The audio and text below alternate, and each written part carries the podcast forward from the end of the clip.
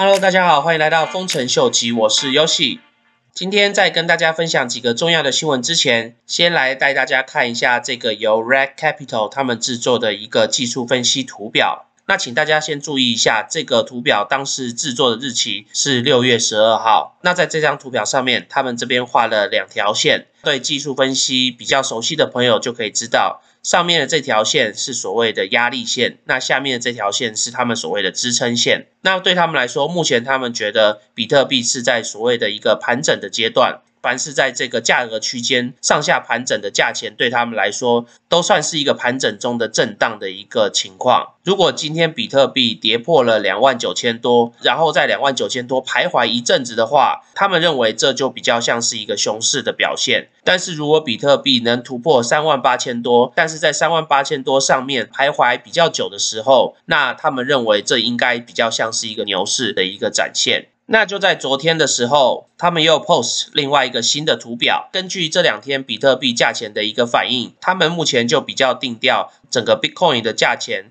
上升的趋势，应该是会比一个下降的趋势的机会来得多。大家可以注意到，他们这边画的一个三角形的一个阶段，表示说他们认为从技术分析的角度来看，比特币这一阵子在这个三角形内价钱上下来回的区间的情况。基本上都是维持在这条线的上下的话，应该就能确定说比特比特币的牛市是完全的盘整的完成。那一旦突破这个三角形的地带之后，就会开始下一波真正的大牛市。当然，在这一阵子的盘整的期间，比特币的价钱很有可能就会跌到三万到两万九、两万八。但是正常的情况来说的话，它应该会急速的反弹，而不会在那个区间持续的太久。相对于的，如果它深圳的是一个上行牛市的趋势的话，它的整个曲线图应该到七月、八月以后，就会比较明显的成为一个上行的一个趋势。在这边，如果我们从一个更广泛的一个角度去看这次的趋势图的话，比特币在之前二零一三年创下最高峰的时候，它的价钱在十一月的时候，大概是来到了一千一、一千二左右。那大家可以看到，在那个最高点之后，它就一路跌到了隔年的大概两三百块左右，然后接着就一直盘整盘整，等到慢慢到二零一六年，到了二零一七年的时候，它才开始慢慢的回升。在二零一七年年底冲到两万块最高峰的之前，它其实在同年的二月份的时候，有一度来到了二零一三年的高峰的一千二左右。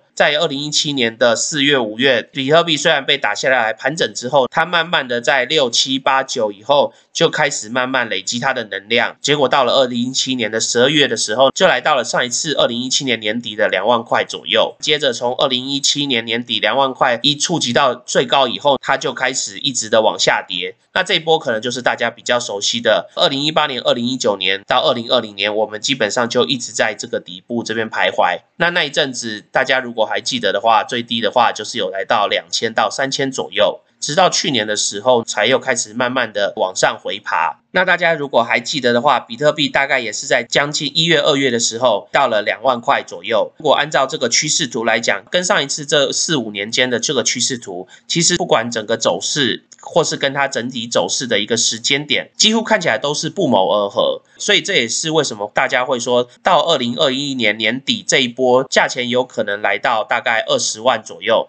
就是如果大家从上一波二零一七年再次的回到这个高点的这个价钱一千二来看的话，它同年的年底就可以涨到大概将近两万块。所以那个整个年初到年底的涨幅大概是来到了十六倍左右。当然，大家也知道，比特币它每四年爆冲的一个幅度，相对于的是有减缓的趋势。所以，如果上一波是十六倍的话，我们如果这一波比较保守的估计，算它一半八倍就好的话，大概也是有到十六万左右。所以这也是其中另外一个原因，为什么很多人都会说比特币在今年年底会来到十万块？那当然有些人看更高，就会来到二十万。当然，如果从这个图表他们的分析来看的话，他们认为十万到二十万的这个区间应该是非常容易的。那接下来我们看一下这个由 Fidelity 他们跟高盛他们针对 Retail 的一些民营的指数来去做的一个分析图。那从这个分析图，大家可以看到比特币的价钱的这个走势的趋势，跟高盛他们所做的这个分析图的趋势，其实也是相当类似的。根据高盛的这个趋势图来看的话，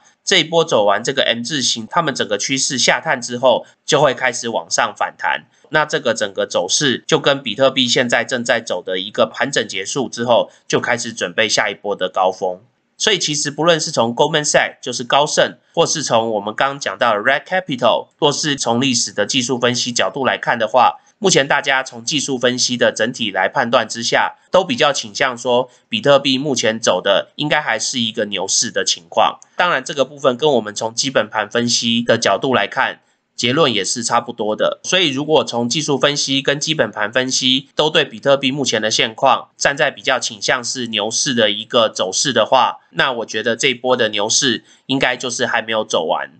那我们刚刚从技术分析图的角度来看比特币的价钱之后，我们来看一下比较基本面的一些新闻。今天最重要的第一个新闻是有关 Goldman Sachs 这个高盛银行，他们今天也发布了，他们将准备计划去发行 Ethereum 的选择权跟期货。那从这个新闻的内容来看，我们可以做出以下的分析。第一点就是表示，Goldman Sachs 他们认为长期的比特币、以太坊跟加密货币的市场是非常的有潜力，而且是有上行的一个趋势，所以他们才会愿意发行选择权跟期货权，希望能在未来的期权的交易当中能从中来获利。那第二点其实也代表着。Goldman Sachs 他们这种传统的投资银行已经开始跳多了单纯比特币的投资，而迈向了 Ethereum 跟其他有可能的加密货币。这个就表示，像 Goldman Sachs 这种传统的银行跟投资银行，他们都已经开始对加密货币有所了解。所以他们会开始陆陆续续的针对不同的 project 来去做研究，然后一个一个的来去投资他们认为比较有潜力的一个项目。那当然以 Bitcoin 跟 Ethereum 来讲，是目前加密货币市场上最大的两个 project 加密货币。所以这也是为什么他们会选择从 Bitcoin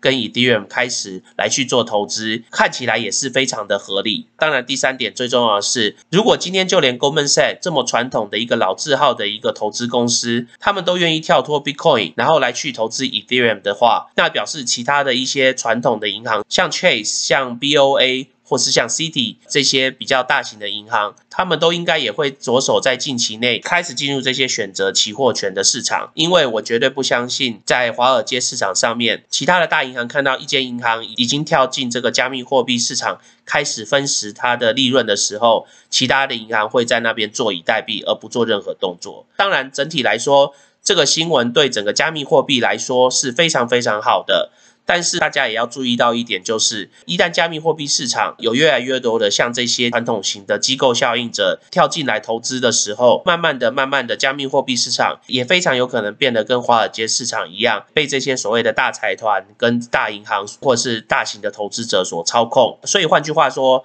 像大家现在就已经进入币圈加密货币市场的朋友，虽然说现在每天的涨幅跟跌幅的幅度相对于的比较大，但是相对于的高风险高回报这。也是恒古以来一直不变的道理，不是吗？那在接下来，今天有另外一个也是重磅的新闻，就是根据最近的一个调查报告显示，全世界的 hedge fund 公司，他们都计划在将来的五年内，将他们手上资产的平均百分之七点二的部分投入到加密货币市场来。那在这个访谈当中，大概有百分之三十三的 hedge fund 公司，他们愿意投资大概百分之三到百分之五的资金到加密货币市场。那另外有百分之三十五的公司，他们愿意投资将近百分之六到百分之十的资金到整个加密货币的市场。那再加上其他的一些公司的比例，从零到超过二十的百分比来讲的话，整体的平均数下来大概是百分之七点二。那以目前整个全世界 hedge fund 公司他们所持有的资产，到二零二五年的时候，大概可以到达四点二八个 trillion。那如果我们就以四个 trillion 来讲的话，意思就是说，在未来的五年，将会总共有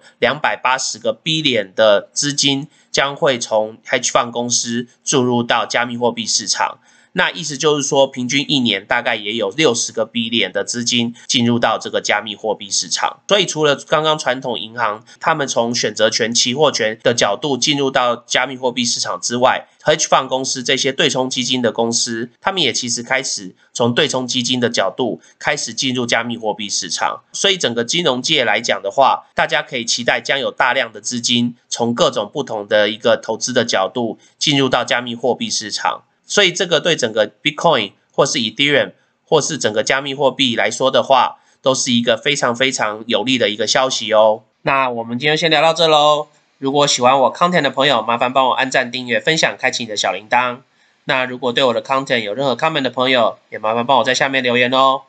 那我们就先聊到这喽，拜拜。